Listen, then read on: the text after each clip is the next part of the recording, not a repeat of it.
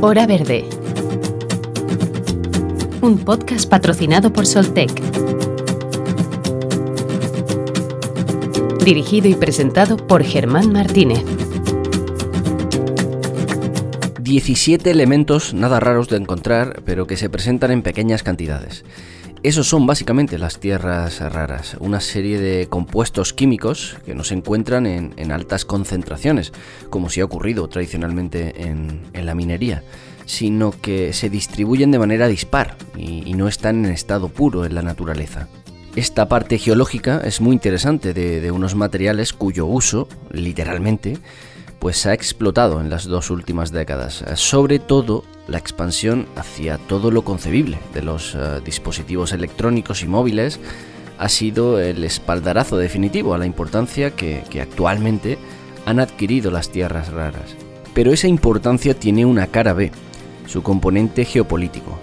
Las eh, disputas y conflictos eh, por su control, las guerras comerciales por controlar el tráfico de estas tierras una nueva guerra fría que es la punta del iceberg del constante tira y afloja entre China y Estados Unidos, un, tira y afloja centrado en, las cuestiones comerciales. Así que hoy en Hora Verde vamos a analizar las tierras raras eh, desde ambas ópticas, la geológica y la geopolítica. Veremos, insistimos, eh, no solo qué son, sino, sino para qué se usan y lo que es sin duda más interesante, quiénes las poseen y quiénes las quieren poseer y por qué. Y para tal cometido contamos con las voces de Manuel Regueiro, presidente del Colegio de Geólogos de España, y con Juan Diego Rodríguez Blanco, profesor de nanomineralogía del Trinity College de la Universidad de Dublín. Con ellos vamos a intentar comprender mejor la faceta puramente geológica de las tierras raras, pero también desentrañar qué papel van a jugar en los próximos años en un mundo globalizado y digitalizado en el que su explotación y su uso despierta constantemente recelos internacionales. Sin más, comenzamos.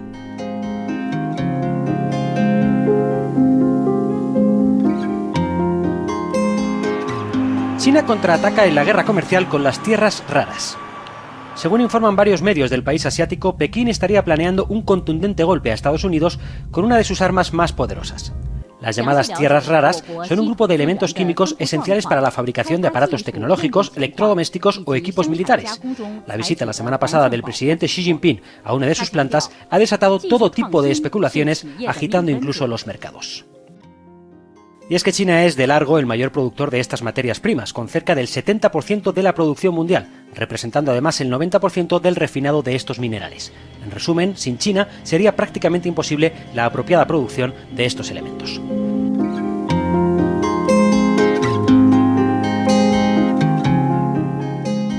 Manuel Regueiro es geólogo y es el presidente del Colegio de Geólogos de España. Hola Manuel, bienvenido. Buenos días, Germán. Buenos días. Eh, no podemos abrir el, programa sin antes eh, aclarar o, definir de qué estamos hablando, eh, ¿no? Así que, ¿qué son las tierras raras? ¿por, qué, ¿Por qué se le da ese nombre?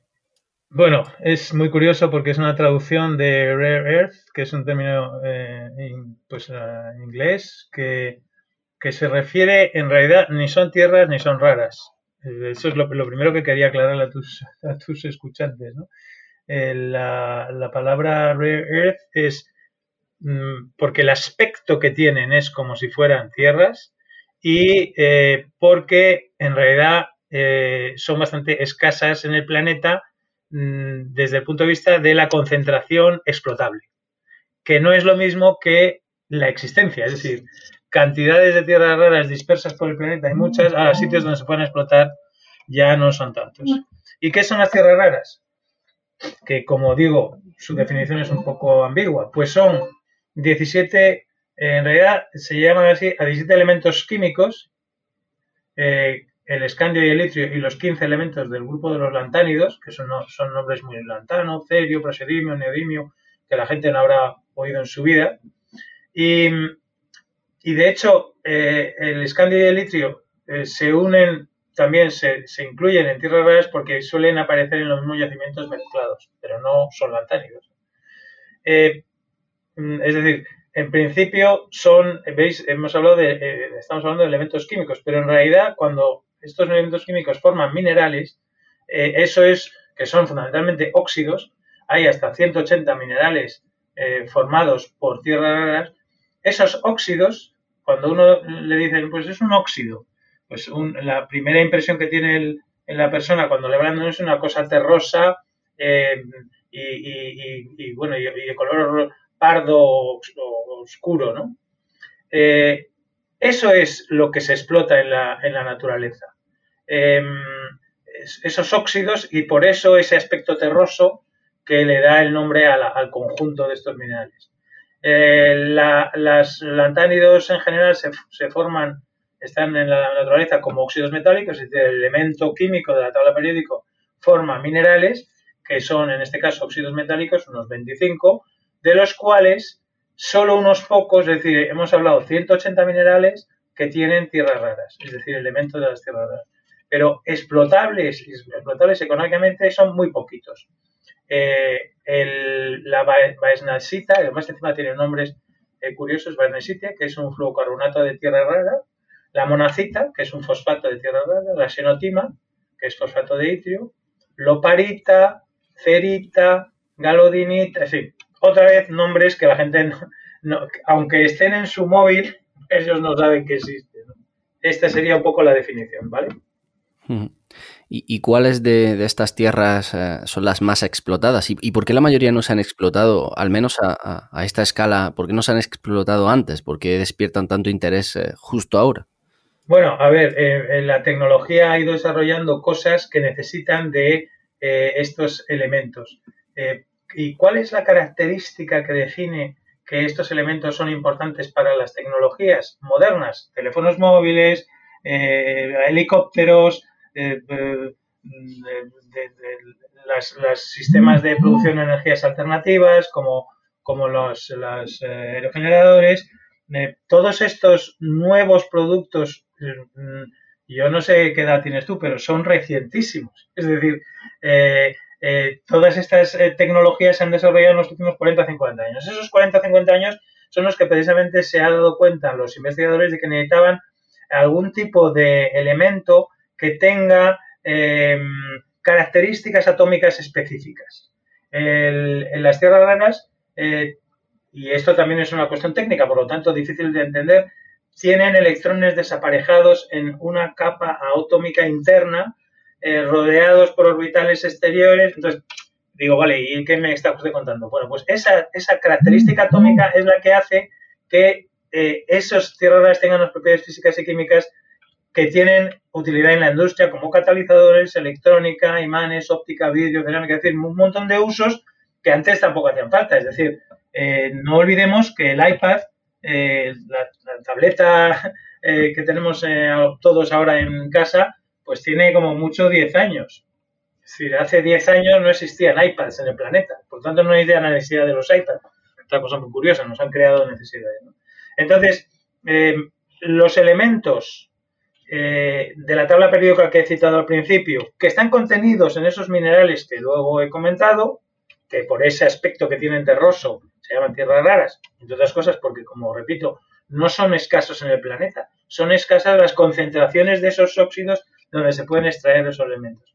Entonces, las aplicaciones industriales son inmensas y, daría para, de hecho hay un libro de, de Carlos López Jiménez sobre sobre los elementos de eh, las tierras raras que está muy bien leer porque ahí describe eh, ampliamente todos. Pero para que el que nos está escuchando se haga una idea, eh, todo el mundo tiene en su casa un pequeño motor eléctrico, pues no de una aspiradora o, el, que, el motor eléctrico que sube las persianas.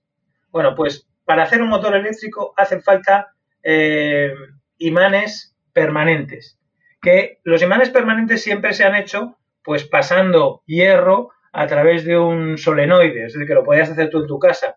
Eh, pero esos imanes permanentes no tienen potencia, no, no atraen con la potencia que tienen eh, cuando se fabrican con tierras raras por esa característica atómica, es decir, que es una cosa va con la otra. Por ejemplo, todos los, como digo, todos los motores eléctricos modernos tienen imanes permanentes y de hecho no se podrían fabricar los sistemas Em, de, dirección de los helicópteros de combate sin esos manes eh, permanentes. Otra cosa que nos ha sorprendido, y yo creo que todo el mundo estará sorprendido, de que hace cinco años un pendrive tenía, eh, no sé, 250 K, una, no sé, una giga era una barbaridad. Y ahora hay pendrives que tienen una tera. ¿Cómo es posible que en el mismo espacio eh, se puedan almacenar eh, mil veces más de lo que se almacenaba hace cinco años? Pues esa, esa característica, esos nuevos sistemas de almacenamiento de datos tienen que ver con eh, las propiedades magnéticas del iterbio y del terbio. Por decir, eh, mm, otra cosa que tenemos todos un pendrive, lo tenemos todos, los, teléfonos móviles ahora tienen, no sé, 128 gigas, que son auténticas maravillas electrónicas si lo comparamos con el, PC que tenía yo hace 20 años encima de la mesa en mi despacho, eh, que era uno de disquetes, ¿no? O sea, por ejemplo. Otra cosa que todo el mundo tiene en su casa es una pantalla plana. y no hace tanto todo el mundo tenía una tele de rayos catódicos.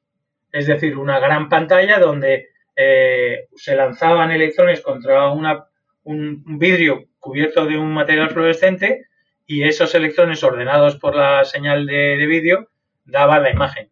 Ahora son pantallas planas. Em, y las pantallas planas tienen colores extraordinarios. Cada día te venden una televisión con más colores, más. pues, pues algunos de los colores eh, rojos, por ejemplo, eh, tienen que ver esos rojos maravillosos de las pantallas planas con elementos como tierras raras como el europio y el litrio. Eh, no sé, ahí, es que la lista es tan larga que, deberíamos dedicar una hora para que yo te hablara del cerio en aleaciones metálicas, el, neodimio que se usan en, en esmaltes cerámicos, que ahora eh, hemos, visto todos que los esmaltes cerámicos en las, baldosas reproducen cualquier piedra o cualquier cosa. Es decir, y eso se hace gracias a que esos esmaltes cerámicos contienen algunos eh, de estos tipos em, de estos tipos de, tierras raras, ¿no? Las, gafas de los soldadores, no sé, es que mm, los, los, dispositivos, los espectrómetros que usan los astrónomos, los láseres, en fin, em, es, tan larga la lista. Es verdad, y eso también quiero decirlo, que es que las cantidades que se utilizan para, en este tipo de productos son muy pequeñas, son miligramos. Es decir, yo lo, el símil que hago es cuando uno se toma una pastilla de un ibuprofeno, si uno se molesta en mirar el contenido del ibuprofeno, de la pastilla, de,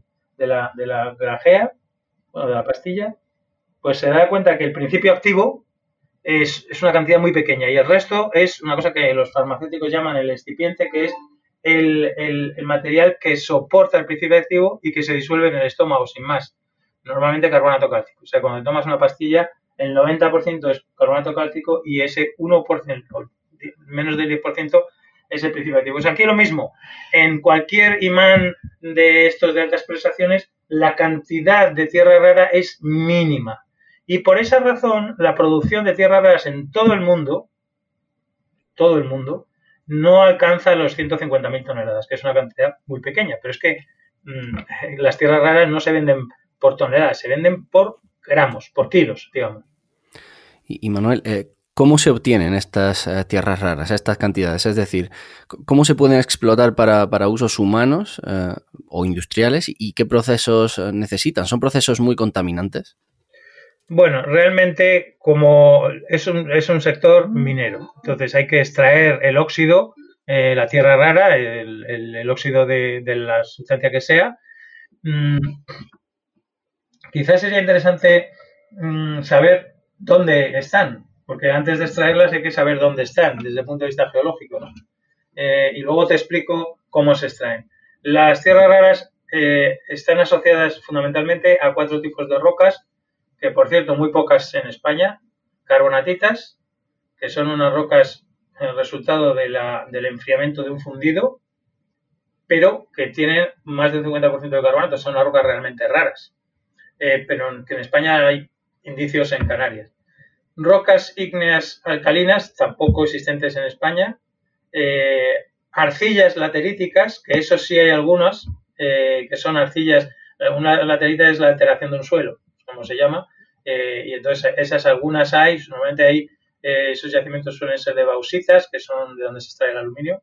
Y finalmente, depósitos tipo placer, que son sitios donde, como todo el mundo sabe, el, oro se concentra en placer, es decir, la erosión arrastra trozos de, la roca, los materiales más duros, en este caso eh, los fragmentos de cuarzo que tienen oro, pues se, concentran y entonces en los sedimentos de, erosión es donde se encuentran este tipo de depósitos de placer, que es el caso, por ejemplo, de las monacitas de, de Ciudad Real. Entonces, ahora, yo tengo mi yacimiento de arcillas lateríticas. ¿Cómo se explota? Pues es muy sencillo. Una arcilla es un material relativamente mm, blando, luego se extrae con, se extrae la masa de, tierras raras con, una, con una pala, una retroexcavadora, y, una vez tengo, eh, tengo que concentrar, eh, digamos, la tierra rara, porque las arcillas lateríticas tienen muchas cosas, hay que separarlas eh, y los mecanismos de separación suelen ser físicos, es decir, no, se, no, entran, no suelen entrar productos químicos en esa extracción, sino que se separan por densidades, porque normalmente estos productos tienen una densidad relativamente alta y después ese concentrado lo llevo a la planta y ya separo por procedimientos muy variados. Vuelvo a decirte que cada tipo de tierra rara tiene una técnica mineralurgia eh, específica eh, que puede involucrar el uso de, productos químicos, efectivamente, pero no necesariamente siempre. Y luego, cuando tengo concentrada la, pues, no sé, el lantano o lo que sea, pues fabrico el producto que finalmente se utiliza en la industria, que no es, no es el elemento químico puro, sino que pues, eh, puede ser un carbonato, un, depende de, lo, de, lo, que, del, del, producto que vaya a fabricar. Entonces, ¿cómo comparo eso con eh, una extracción minera habitual? Bueno, vamos a compararlo, por un lado, con una extracción de rocas ornamentales, eh, o de, para que sea más fácil, de, de áridos, eh, ¿Qué se hace con los áridos? Es la roca que se tritura y luego se utiliza en la carretera. Entonces, ¿qué, ¿cómo los traigo? Pues mm, hago voladuras, porque las rocas para los áridos suelen ser eh, duras, aunque también hay graveras, y por lo tanto ahí lo único que hago es separación granulométrica para los diferentes tamaños de la grava y, ya está, y, los concentro para gravilla, garbancillo, etcétera, de diferentes tamaños y luego se vende, con lo cual ahí no hay procedimientos químicos, es simplemente separación eh, gravimétrica. Em, en el, por tanto, una gravera se parecería mucho a la extracción de unas arcillas lateríticas eh, o en, la parte de separación física. Luego, si hay que hacer algún tratamiento, pues ya no. En el caso de un, de un yacimiento de, de, áridos de machaqueo, primero tengo que triturar la roca, porque la roca tengo que machacarla al tamaño que yo quiera, y luego también la, la separo granulométricamente y entonces produzco los diferentes productos de áridos de machaqueo. Tengo la árido natural, que son las graveras, y árido de machaqueo. Procedimiento eh, minero muy parecido y mm, la diferencia en, cuanto a impacto ambiental de una explotación de áridos eh, y una explotación de tierras raras sería eh, pequeña, es decir, al final son puntos muy concretos donde se extrae el material y eh, luego está el procedimiento, el proceso mineralógico mm, correspondiente y ahí puede haber, pero suelen ser en plantas industriales, no sé si nos vamos a, la minería metálica, veremos que primero, y esto se parece más, primero se tritura el material para separar las menas metálicas y luego estas menas metálicas se tratan para extraer los elementos, el cobre, eh, la plata, etcétera. Y hay un procedimiento químico.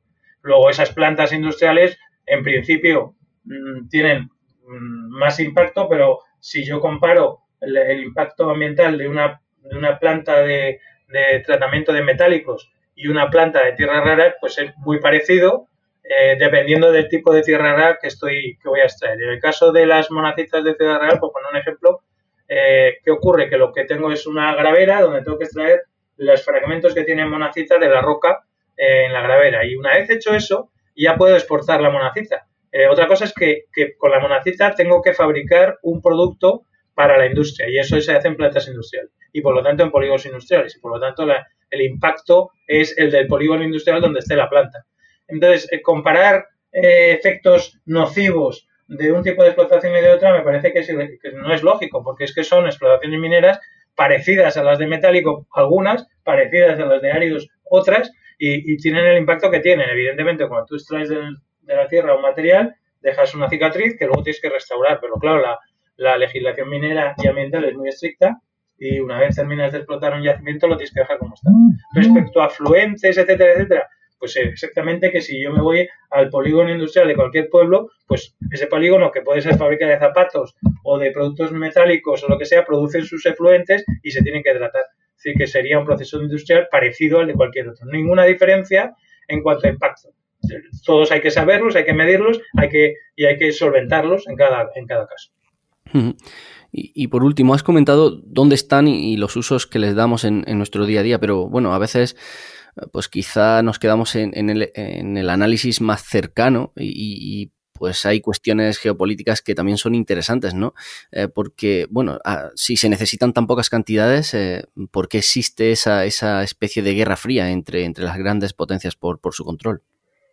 Eso es muy, tiene, tiene la lógica mm, geopolítica que has dicho tú. Si yo tengo el recurso y tú no, y tú lo necesitas para fabricar tus cacharros, pues yo, yo puedo subir el precio a infinito. Entonces, lo que está pasando con esto es que hay un país, que es China, que tiene las mayores reservas del mundo. También es verdad que tampoco se han explorado mucho en el resto del mundo porque teníamos un suministro fácil y barato desde China. Entonces China ha decidido, entre otras cosas, usar sus recursos para su propio país. Lo que haría cualquier país, eh, tampoco ha hecho nada raro. ¿Qué, significa? Que te puede subir el precio o, no, o no venderte si no te vende, tú dejas de poder fabricar, pues imanes para ordenadores o para o, memorias de, porque no tienes el, elemento que, produce China y tú no lo tienes. Entonces tu fábrica se para. Por eso son se llaman minerales críticos a los tierras raras, porque eh, pueden hacer que una fábrica se detenga por no tener el suministro. La mayoría de los países del mundo pues andan ahora buscando eh, recursos de, de de, tierras raras en, su territorio. Como ya te he dicho, los yacimientos están, se conocen muy bien y son muy claros los que están. Lo que pasa es que también es verdad que no se han hecho, por ejemplo, en el caso de España, una prospección eh, nacional de todos los posibles sitios. Muchas veces, y eso está ocurriendo ahora en España, antiguas explotaciones de según qué cosas en las escombreras tienen tierras raras porque no se usaban para nada. Como te he dicho, es una cosa, es un uso de los últimos 10 años. Entonces, en ese momento no tenía ningún valor y se tiran a la escombrera. Si tú analizas la escombrera, resulta que la paragénesis de, del, que quiere decir el conjunto de minerales que había en un yacimiento, se extraían todos y se separaba solo lo que en ese momento se vendía y el resto se tiraba a la escombrera. Por eso una investigación de escombreras eh, en España está dando como resultado algunos sitios donde es posible que haya minerales, eh, bueno, haya tierras raras, pero claro, eso también hay que investigarlo. Pues Manuel Regueiro, presidente del Colegio de Geólogos de España, muchas gracias por estar aquí en Hora Verde. De nada, encantado.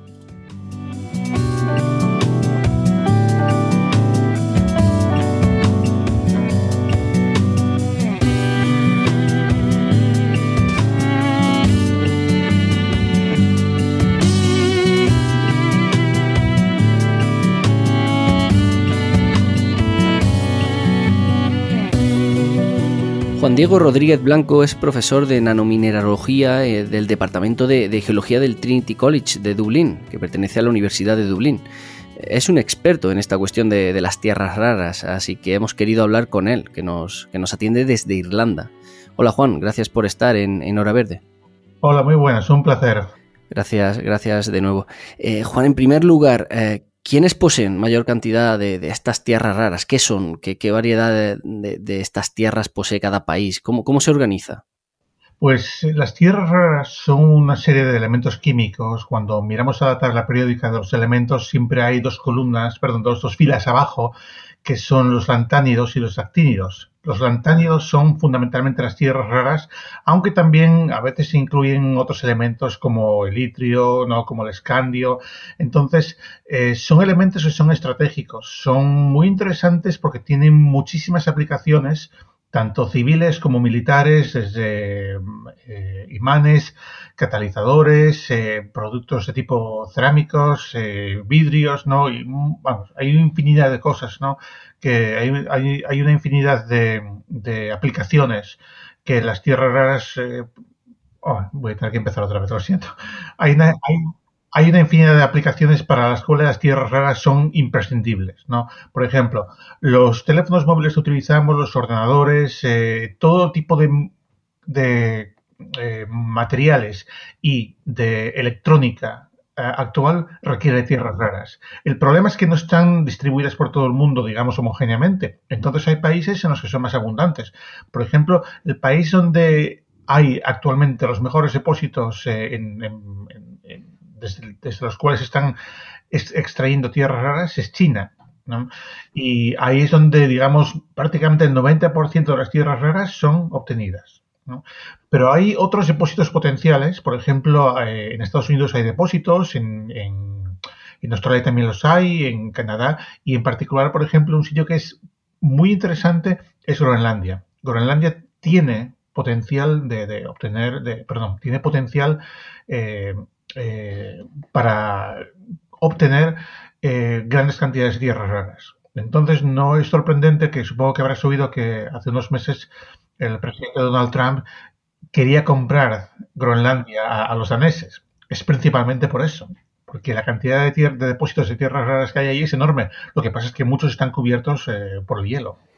Sí, por, por, lo que cuentas, eh, tenían, tenían otros usos, ¿no? Previamente, pero, pero se han hecho estratégicamente pues, imprescindibles, ¿no? Por el boom tecnológico se han hecho imprescindibles por el, boom, tecnológico y en particular China sabe perfectamente que eh, estos elementos son muy interesantes para la industria. Por ejemplo, en muchas de las tecnologías se utilizan, digamos, de los, lo que llaman low carbon technologies, tecnologías de bajo carbono, eh, son imprescindibles hoy en día, pero es que requieren tierras raras. Entonces, por ejemplo, cuando, cuando supongo que, has oído hablar de los famosos coches de los Tesla, ¿no? De, de Elon Musk y todas estas nuevas tecnologías, mm, necesitan, por ejemplo, grandes cantidades de neodimio. ¿no? Entonces el neodimio es, es fundamental para, para, desarrollar este tipo de tecnologías. Sin esas tierras raras es imposible poner en práctica toda esta tecnología.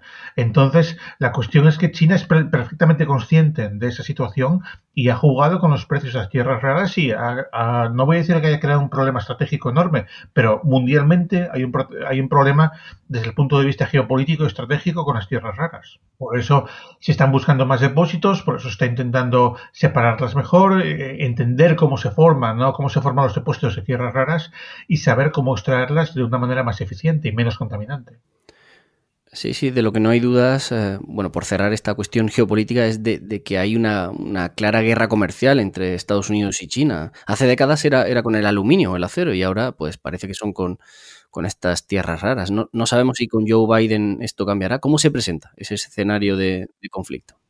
Pues yo no creo que esto vaya a cambiar porque, este tipo de elementos son imprescindibles y cada vez van a ser más imprescindibles. Quiero decir que la demanda está aumentando. Entonces, de lo mismo quién sea el presidente de los, Estados Unidos ¿no? o quién sea el líder de, la República China, ¿no? que, va a ser imposible que esta guerra comercial cambie, ¿no? Y que, que esta guerra geopolítica cambie, porque el problema es que no hay tantos depósitos de tierras raras como quisiésemos. Y va a pasar lo mismo con otros elementos químicos. Por ejemplo, el litio tiene gran interés por el tema de las baterías para, para, para coches, para un montón de, componentes industriales. Entonces, va a ser la misma historia. Lo que pasa es que no hay tanto litio en China en comparación con las tierras raras. Las tierras raras están prácticamente el, 80% eh, o el 80 o 90% las, las posee China. Y también es que hay otro problema, que uno podría pensar, bueno, podríamos intentar reciclarlas de productos que, tenemos actualmente que tienen que contienen tierras raras. Pero es un proceso tan costoso y tan ineficiente que, se gasta más energía reciclándolas que extrayéndolas de, las rocas Sí, porque es, tan difícil obtenerlas y, sustituirlas que, bueno, según he leído, parte de tu investigación consiste precisamente en conocer cómo, cómo se separan estos minerales, pues para buscar alternativas, ¿no? Lo habéis hecho hace unas semanas con, creo que se llama bastasita. ¿Cómo, lo habéis hecho? ¿Qué implicaciones tiene, tiene este descubrimiento? Sí, la cuestión es que hay una serie de minerales que son especialmente interesantes para extraer las tierras raras. ¿no? Hay tres. Eh, el más la más importante de ellas es la basnasita. ¿no? ese mineral consiste en un carbonato de tierras raras, ¿no? pero no contiene una tierra rara. Quiero decir, no contiene, por ejemplo, neodimio o lantano, contiene prácticamente todas en diferente proporción, porque son elementos con propiedades químicas muy similares. Entonces, eh, el problema es, no se sabe, no se entiende muy bien completamente cómo se forma la basnasita. Quiero decir, ¿qué es lo que ocurre en los depósitos para que las tierras raras se concentren como carbonatos formando basnasita? Se sabe que hay carbonatos, se sabe que hay tierras raras, pero el proceso por el cual se forman no es tan claro. Entonces, hay muchas posibles rutas de cristalización, muchas posibles, digamos, alternativas ¿no? por, las, eh, por las cuales este tipo de, minerales pueden formarse. Entonces, lo que nosotros estamos intentando es intentar, eh, perdón, lo que nosotros estamos intentando es averiguar cómo la basnasita se forma cuando tienes fluidos a alta temperatura, lo que nosotros llamamos fluidos hidrotermales, ricos en tierras raras y carbonatos. Y qué pasa, por ejemplo, cuando tienes una serie de minerales en el terreno y, estos minerales eh, sufren el efecto de estos fluidos hidrotermales, porque algunos minerales se disuelven, otros se vuelven a, eh, cambian su, morfología, cambian su estructura, recristalizan, ¿no? Entonces, intentamos saber cuál es como el destino de las tierras raras, que, es, cuál es el destino final para que formen depósitos en donde están concentradas. Y, por último, eh, por abordar esas consecuencias medioambientales que, apuntabas, eh, ya no solo se trata de, que sea difícil obtenerlo, sino que, esos procesos, por lo visto, de, obtención son muy contaminantes. ¿Hay alternativas para hacer estos procesos menos contaminantes? Ese es el problema, que no hay muchas alternativas. quiero decir, eh, más que obtenerlos, el, problema es separarlas. Quiero decir que, por ejemplo, si queremos hacer imanes especialmente buenos, ¿no? En el sentido de que sean, eh, por ejemplo, imanes para, para digamos, eh, vehículos, para automóviles, para, me refiero a automóviles de nueva generación, eh, para cualquier tipo de componente electrónico no necesitamos todas las tierras raras, necesitamos una o como mucho dos. Entonces el problema más que obtenerlas es separarlas. Quiero decir, nosotros tenemos una roca donde hay minerales que tienen un montón de tierras raras, pero el problema es que queremos una o dos y la separación es lo que es muy costoso desde el punto de vista ambiental, eh, muy contaminante también. No quiero decir que se emplean eh, ácidos que son muy corrosivos, compuestos orgánicos que son cancerígenos. Además hay otra historia, que es que con las tierras raras también viene asociado un, elemento que es el torio, que es radioactivo. Entonces, siempre viene asociado, es algo que no se puede evitar, viene así en las rocas. ¿no? Entonces, el problema que hay es que cuando estamos extrayendo y sobre todo separando tierras raras estamos generando una, contaminación enorme. Y el problema principal es que no hay alternativas para poder evitar ese tipo de contaminación. En China, en las zonas donde se están extrayendo tierras raras, hay áreas que están enormemente contaminadas y no hay una solución clara, no, y que sea, no solamente es que no hay una solución desde el punto de vista conceptual, es que no hay una solución desde el punto de vista ¿cómo decirlo?, desde el punto de vista económico, porque sí es posible que existan soluciones para separarlas, pero no son, no son baratas. Es mucho más fácil utilizar ácidos corrosivos, compuestos orgánicos eh, que son peligrosos, o, emplear métodos que producen muchísimo CO2. Entonces, eh, es muy fácil que, se pueda encontrar una solución. Otra cosa es que la solución sea económicamente viable para separarlas. Sí, porque ahora mismo el, el, campo de la inversión, de la innovación, en este sentido, eh, ¿cómo funciona? ¿Hay mucha, mucha inversión? Hay bastante inversión para investigación, pero la investigación está focalizada fundamentalmente en encontrar nuevos depósitos y entender cómo se forman algunos minerales, pero sobre todo en lo que es la búsqueda de depósitos. Por ejemplo, en hacer eh, exploración de áreas concretas. Por ejemplo, yo conozco personas que han ido a Groenlandia a estudiar áreas concretas para ver cuál es la concentración de tierras raras en las rocas y ver si hay depósitos explotables. Pero para investigación, hay investigación, hay mucha investigación desde el punto de vista de desarrollar nuevas, eh, nuevos materiales, nuevas tecnologías que incluyan tierras raras, pero no tanto en lo que se refiere a separación. Ahí no hay tantísimo, o en lo que se refiere a formación de minerales. Eh, es un campo en el que trabajo en el cual hay menos personas trabajando en ello de lo que debería. Sí. Pues Juan Diego Rodríguez Blanco, profesor de nanomineralogía en el Trinity College de Dublín. Gracias eh, pues, por ilustrarnos para que entendamos mejor todo, todo esto de las tierras raras. Bueno, pues un placer. Muchas gracias.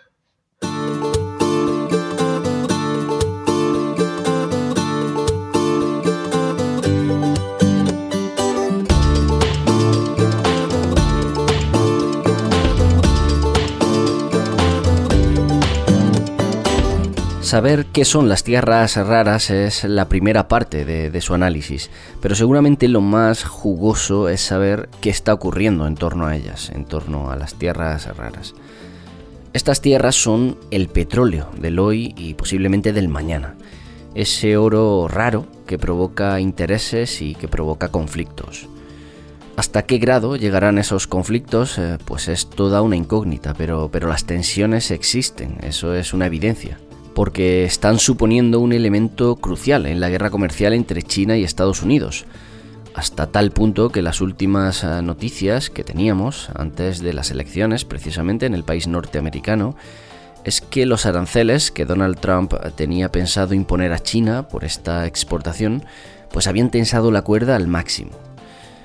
Es cierto que Estados Unidos también extrae sus propias tierras raras eh, y que algunos socios comerciales prioritarios para ellos, como, como es el caso de Australia, pues son bastante ricos también en ellas. Pero la comparativa muestra una diferencia abismal. Estados Unidos produjo 15.000 toneladas de tierras raras en 2018, China 120.000 toneladas. Pero es que además el 80% de las tierras raras que consume Estados Unidos eh, proceden de China precisamente. Vamos, que no parece de, un gran estratega poner coto a algo para lo que, al menos de momento, no tienes una alternativa real. Y cuando tu país es eh, puntero en industria tecnológica y militar, que necesitan de estas tierras. En general, eh, la demanda de tierras raras crece anualmente entre un 4 y un 9% aproximadamente. Estos porcentajes, eh, por supuesto, calculados sobre el total mundial, un total que ya supera las 160.000 toneladas. De ese total, China produce casi el 96%. Pero hay otras dos cuestiones altamente interesantes. Una es su creciente uso debido a la expansión de las tecnologías domésticas. Un smartphone, desde el que seguramente nos estás escuchando, lleva hasta 15 componentes derivados de estas tierras raras, por poner un ejemplo. Pero la otra variante que nos preocupa es el proceso contaminante que requiere su extracción. El químico y profesor del CSIC, eh, Ricardo Prego, realizó un estudio al respecto en el que exponía que la extracción de las tierras raras ah, de los minerales, donde se encuentran de forma natural, como la monacita o la xenotima, requiere de la utilización de ácidos ah, muy fuertes, ácidos como el sulfúrico. Además, ah, durante el proceso es posible que, que aparezcan compuestos altamente contaminantes, como el flúor, o incluso compuestos radiactivos, como el uranio. En resumen, la consecuencia es eh, la más que posible generación de, excipientes eh, radiactivos y, aguas ácidas que hacen medioambientalmente muy costosa la explotación de, minas, sobre todo si hablamos de costes ambientales. Otro argumento más para analizar la, trazabilidad y el reciclaje de lo que producimos.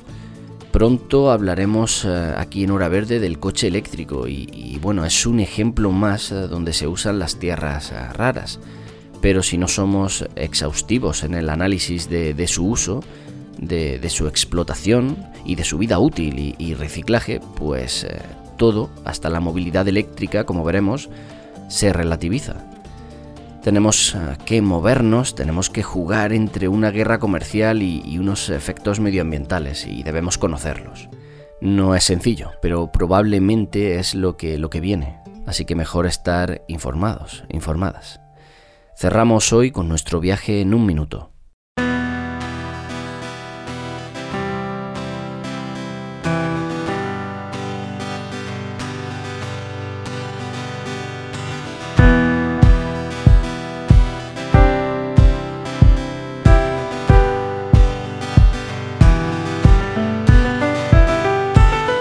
Las tecnologías, las técnicas, nacen, crecen y mueren. Ahora, parece el momento de las tierras raras, pero si no las empleamos con sentido, puede que pronto sus consecuencias nos hagan odiarlas. Como escribió Matthew de la Peña a los más jóvenes, qué raro es que a veces deseas algo, como ver la nieve, y al día siguiente deseas que desaparezca, ¿verdad?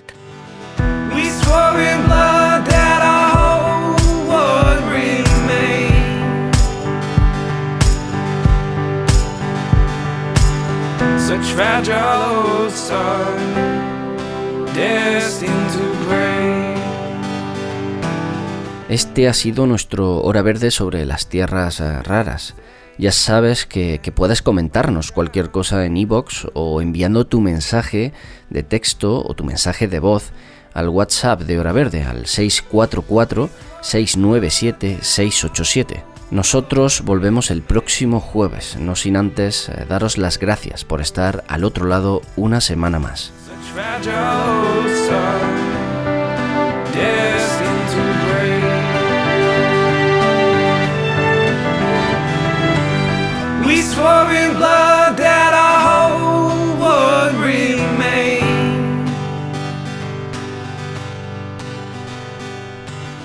Such fragile souls destined to break.